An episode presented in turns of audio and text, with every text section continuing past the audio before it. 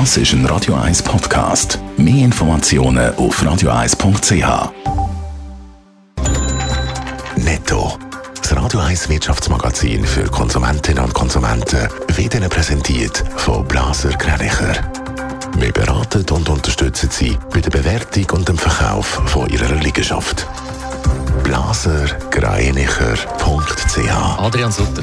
Wegen dem Streik der Angestellten bei der französischen Flugsicherung haben verschiedene Fluggesellschaften heute mehr als 1000 Flüge annulliert. Betroffen sind mehr als die Hälfte der europäischen Kurz- und Mittelflüge und 10% der Langstreckenflüge bei der Air France, haben die mitteilt.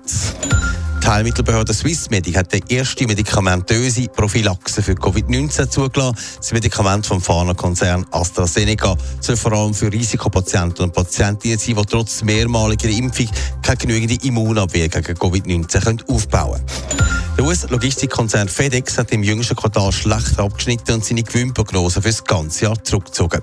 In den drei Monaten bis zum August ist der Gewinn im Vergleich zum Vorjahr um 15 Prozent auf 1,2 Milliarden gesunken, hat FedEx mitteilt.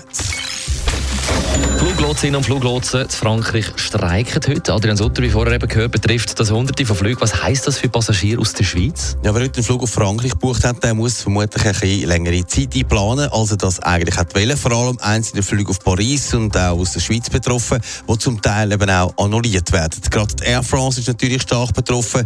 Die streichen mehr als die Hälfte von allen Kurz- und Mittelstreckenflügen, wie wir vorher gehört haben, und auch einen Haufen Langstreckenflüge.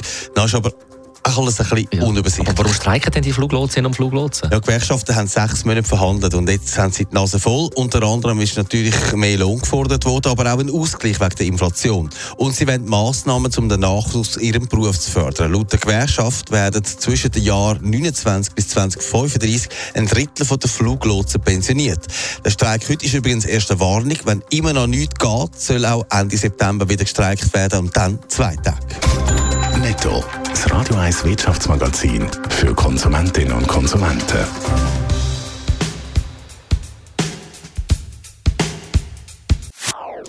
Das ist ein Radio 1 Podcast. Mehr Informationen auf radio1.ch.